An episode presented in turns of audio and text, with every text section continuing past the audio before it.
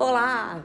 Eu vim falar com vocês hoje de uma maneira bem despretensiosa sobre hábitos, com base num livro que eu já li há alguns anos, que vira e mexe. Eu revisito que é O Poder do Hábito, do Charles Duhigg. Esse Charles eu aportuguesei, viu? É, o, o autor começa o livro narrando uma pesquisa feita uma vez pelo MIT com ratos.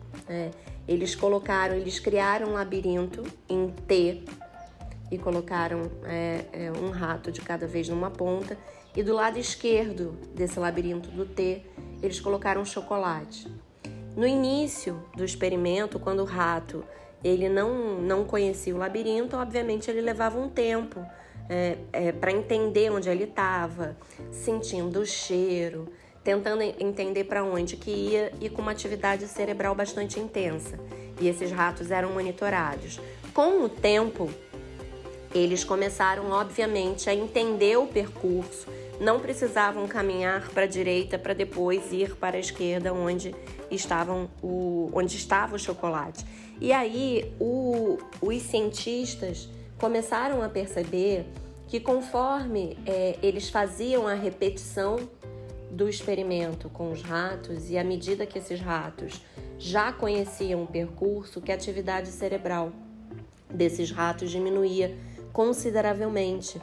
É, e esse estudo e outras pesquisas mostraram que tendemos a fazer atividades no automático. Atividades que fazemos com frequência acabam virando é, hábitos. Por quê?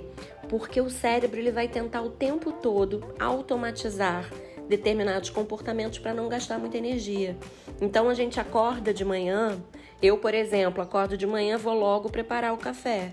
Eu não preciso de uma intensa atividade cerebral para ir até a cozinha preparar o café, porque eu faço isso todo dia. Da mesma forma que nós colocamos a pasta de dente na escova antes de levar a escova à boca, de uma maneira muito automática. Porque se a gente tivesse que pensar, realmente pensar em tudo que a gente faz no nosso dia a dia, que faz parte da rotina, é, existiria uma, um gasto energético muito grande. Então ele vai falando sobre isso logo no início do livro. E depois ele vai mostrar que o hábito é, ele, ele surge justamente porque o cérebro está o tempo todo procurando maneiras de poupar esforço.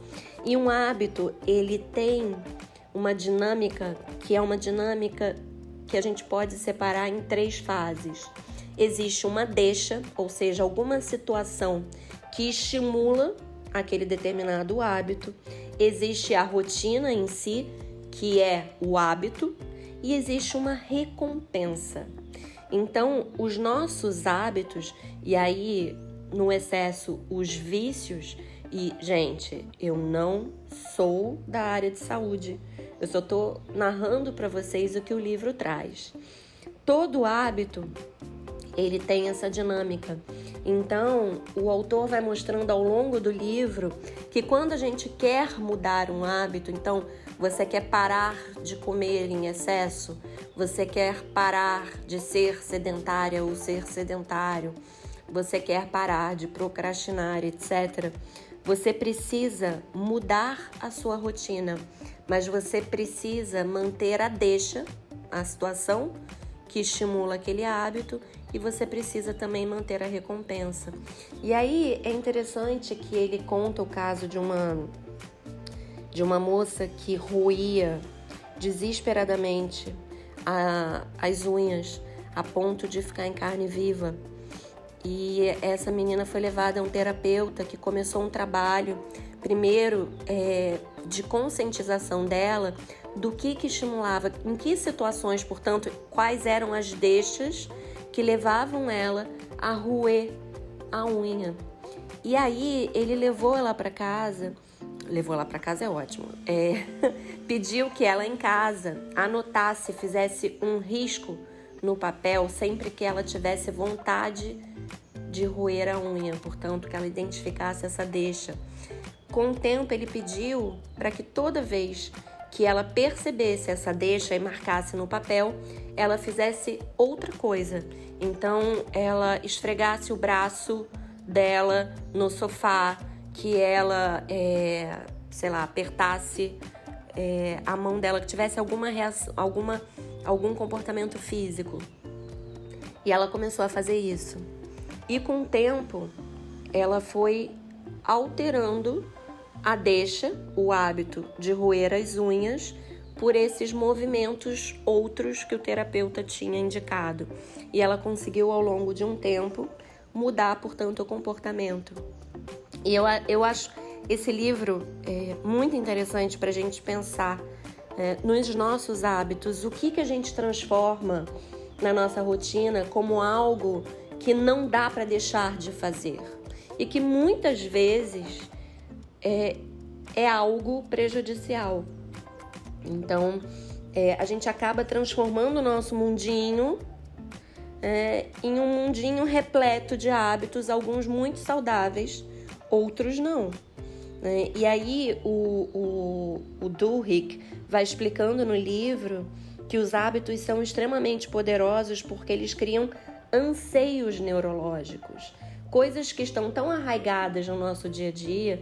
Então, por exemplo, você sente é, quando você bate uma ansiedade maior ou quando você se sente estressado ou estressada no trabalho, você já define que é dia de comer pizza. Essa sou eu, tá, gente?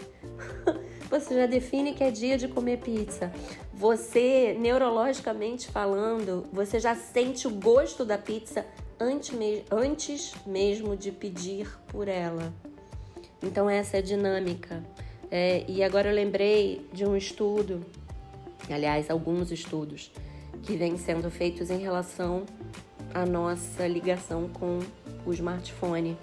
Né? Não, vocês já devem ter visto isso, que alguns cientistas dizem que o smartphone é a nova máquina de caça-níquel. Ele tem a mesma dinâmica é, a mesma recompensa. Tem a ver justamente com essa questão do poder do hábito. É, então, não que a gente, ao entender essa, esse looping, né, o autor chama de looping, deixa, rotina, recompensa. A gente vai automaticamente modificar hábitos que percebemos que não são saudáveis é, que não são bacanas, mas é importante. É, eu acredito realmente que a mudança ela começa primeiro na, a partir da autoconsciência. Quando entendemos, quando conseguimos, e para mim a autoconsciência é isso, é uma Jaqueline no meu caso que se distancia da Jaqueline e observa a Jaqueline de fora.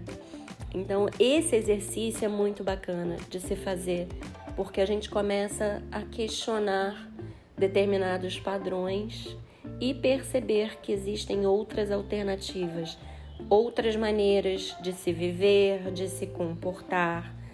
E esse é o primeiro passo. Se você não leu este livro, O Poder do Hábito, hashtag fica dica, porque é um livro bem interessante para você repensar a sua vida tá? Continue acompanhando toda semana. Eu vou trazer um podcast novo. Até a próxima.